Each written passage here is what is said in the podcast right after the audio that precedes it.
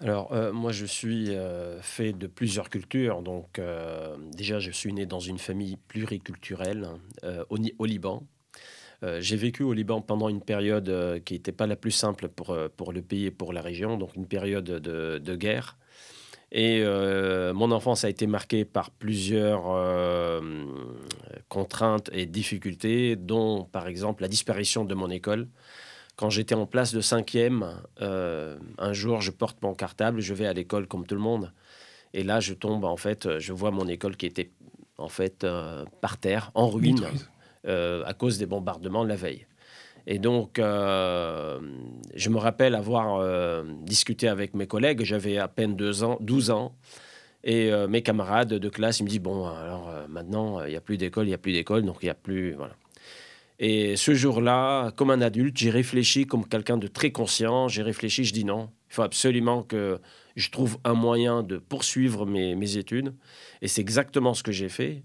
Et donc, jusqu'à maintenant, je veux retourner voir ce garçon de 12 ans, lui dire merci. Merci pour cette voix, pour cette euh, euh, euh, conscience à cet âge-là.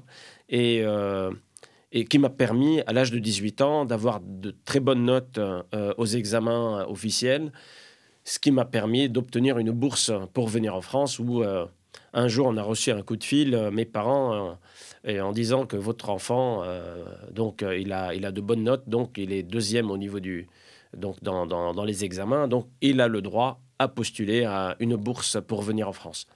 Donc euh, j'ai pris la décision immédiatement d'accepter euh, cette opportunité. Et donc, euh, donc voilà, je me retrouve à Compiègne, donc dans le nord de Paris.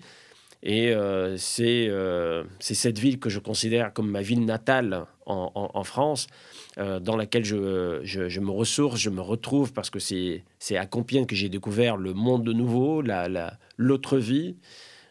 Et c'est à Compiègne que j'ai fait mes études, c'est à Compiègne que je me suis formé, donc à l'informatique et aussi au commerce. Et c'est à Compiègne que j'ai commencé mon premier stage chez Carrefour. Et ça, c'est l'histoire, moi, que je trouve assez incroyable. Enfin, en tout cas, une belle histoire. Tu postules un stage chez Carrefour qui est vraiment le, la, bout- pas la boutique, c'est le supermarché au coin de la rue. Enfin, c'était à côté de l'école, à côté de chez toi. Euh, on est en 94, si je dis pas de bêtises. Tu es pris en stage, euh, un stage terrain, alors que tu es ingénieur informatique.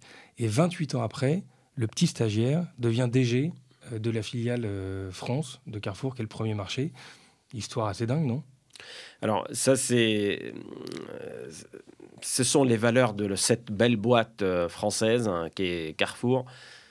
Quand j'ai postulé à mon stage, hein, donc euh, effectivement à Compiègne, dans le, village de Venette, c'était un stage de cinq mois de fin d'études. Je me rappelle mon maître de stage, il m'a dit on a un, problème avec la gestion des stocks. Il y a beaucoup de stocks dans les réserves, il y a beaucoup de ruptures en rayon. Il faut nous aider à régler ça. Et il m'a donné un cahier avec des feuilles A3 qu'on appelle le cadencier à l'époque. Et il fallait produit par produit, avec un crayon et une gomme, passer la commande en fonction de, des ventes de la veille, des ventes prévisibles le lendemain, ce qu'on pourrait vendre le, le- le jour J. Et donc, il fallait faire un calcul euh, euh, mathématique, manuel, déjà, produit par presque, produit oui. et manuel, avec la gomme et le crayon. Et donc, le premier jour, j'ai mis trois heures pour passer ma commande. Le lendemain, j'ai mis un peu moins de trois heures. Donc, je demande à mes, à mes camarades, je dis, j'ai mis trois heures pour passer la commande, est-ce que c'est normal? Et mon, mon- mon collègue, il me dit, mais moi, ça fait huit ans que je fais ça. Je dis, mais je vais pas passer cinq mois à faire, ça, à faire ça. Donc, ayant quelques notions de commerce, d'informatique et de comptabilité, donc euh, j'ai travaillé sur Lotus 1, 2, 3 à l'époque, ça s'appelait avant Excel, et j'ai créé un, un algorithme de calcul qui permet d'automatiser la proposition de commande. Et donc, du jour au lendemain, on est passé de 3 heures à moins de 3 secondes. Et je crois que c'est un peu ça qui t'a permis de te faire remarquer dans ce groupe-là. C'est Et euh, ça a été un C'est accélérateur l'élément de carrière. déclencheur. C'est l'élément déclencheur qui m'a permis, un, de me faire remarquer, mais par les plus hautes autorités de Carrefour. C'est ça, c'est-à-dire le directeur général de Carrefour France qui était venu dans le magasin à l'époque, le président de Carrefour qui est venu dans le magasin à l'époque. Donc, c'est très rare quand même pour un stagiaire de se faire remarquer de cette manière-là, non seulement par un directeur de magasin extrêmement bienveillant et compétent, mais aussi par toute la cour euh, royale de la société de, de l'époque. Donc c'est vrai que ça, ça, pousse des ailes et euh, ça crée une image au sein de la société qui peut faciliter plein d'autres opportunités par la suite. Ouais, et ce qui est amusant, c'est que je crois que 20 ans après, en Argentine, euh, tu retrouves des problématiques de gestion de stock et les informaticiens du groupe t'amènent ces mêmes sujets de, gestion et de commande et tu retrouves des problématiques que tu avais abordées 20 ans après, limite les lignes de code dans lesquelles tu avais déjà mis les mains. Quoi je me demande si aussi ma mission à venir maintenant, puisque je, change euh, d'univers, je me demande aussi si ça ne sera pas aussi le cas euh, là où je vais euh, sont pas atterrir à, la fin, à la fin du mois. Je me rappelle quand je, quand je suis arrivé à Taïwan, on avait un problème aussi similaire par rapport au stock, etc. Bon, quand on dit grande distribution, on parle du stock parce que c'est le cash, c'est le nerf de la guerre. Donc, à chaque fois, il y a ça. Et je me rappelle avoir posé la question à ma directrice euh, de la supply chain à, Taïwan. Je lui dis, montrez-moi la formule de calcul pour voir si ces problèmes concrets que nous avons dans les magasins, est-ce qu'ils ne viendraient pas d'un problème en amont qui s'appelle la formule de calcul, que personne ne regarde en fait, personne ne vérifie le moteur tous les jours. Elle m'a dit, écoutez, vous êtes sûr que vous voulez voir Ça risque d'être un peu compliqué pour vous. C'est un peu compliqué quand même l'algorithme. J'ai dit, ne vous inquiétez pas, apportez-moi l'algorithme. Et quand elle me l'a apporté, j'avais une larme aux yeux parce que c'était mon algorithme, euh, donc 15 ans plus tôt. Donc euh, effectivement, c'est une question en fait que je traite euh, en permanence. Et j'ai eu la chance et, et cette, cette extraordinaire opportunité d'avoir pu automatiser donc les commandes chez, chez Carrefour. Je parlais avec euh, euh, quelques distributeurs britanniques et ils ont automatisé les commandes en 2006. Chez Carrefour, on l'a fait en, 2000, en, en 95. En 1995. Donc même si ça paraissait ancien, en fait, c'est, enfin, tardif, c'était hyper tôt par rapport aux concurrents. Exactement. Ok.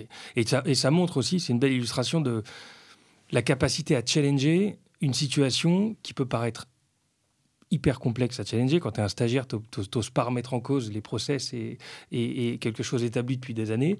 Et en fait, visiblement, même dans un grand groupe, on peut envisager de changer quelque chose euh, et d'avoir un impact sur, euh, sur un process. Euh. Je me suis appuyé sur deux valeurs dans lesquelles je crois foncièrement. La première, pas de fatalité. Donc chaque problème a deux solutions. Et moi, j'invite tous ceux qui nous écoutent aujourd'hui, surtout les plus jeunes, pas de fatalité. C'est jamais trop tard, c'est jamais perdu. Et l'échec est le début de la réussite. Et ça, c'est hyper important dans la vie. Et la deuxième valeur dans laquelle je crois, c'est que je dois apporter une valeur ajoutée. Que je sois stagiaire, que je sois directeur général, que je sois euh, euh, éboueur ou que je sois euh, maître de, un, chef étoilé, je dois apporter une valeur ajoutée. Et cette valeur ajoutée, Hum, effectivement, elle est à la taille de la personne et de la responsabilité qui est celle de, de chacun. Mais le fait de sortir de chez soi le matin en ayant en, euh, donc comme objectif d'apporter une valeur ajoutée, ça c'est le médecin qui sort de chez lui, j'ai dit aujourd'hui je vais soigner des, des, patients, je vais sauver des vies. Et donc l'avocat qui dit bah, moi aujourd'hui je vais faire mon travail euh, correctement. Euh, le distributeur qui dit bah, moi je vais garantir les bons produits au bon prix, la bonne qualité.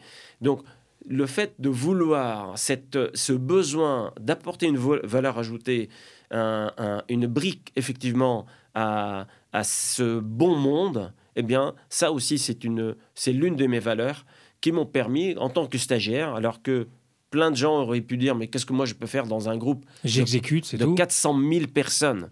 J'exécute, on me donne le papier, je m'occupe du papier, point final. Et donc, voilà deux valeurs. Et puis, une troisième valeur qui est venue par la suite. Je ne l'avais pas jeune, mais ça, c'est venu avec l'expérience, qui s'appelle la disruption. Donc, n'acceptez pas le statu quo, tout le temps, interrogez-vous, est-ce que c'est la bonne manière de le faire? Est-ce que c'est comme ça qu'il faut faire? Est-ce qu'il n'y a pas une autre manière de faire les choses? Donc la disruption, c'est quelque chose d'extrêmement important. La disruption, pour moi, c'est ce joueur de foot qui a le ballon entre les pieds et puis il faut, absolument qu'il marque le but. Et alors que euh, faire exactement comme on a fait, bah, c'est du rugby, c'est toujours du contact, toujours du, toujours du, du, choc. Et, euh, et c'est vrai que la disruption, ça permet de gagner du temps, ça permet de gagner énormément en énergie.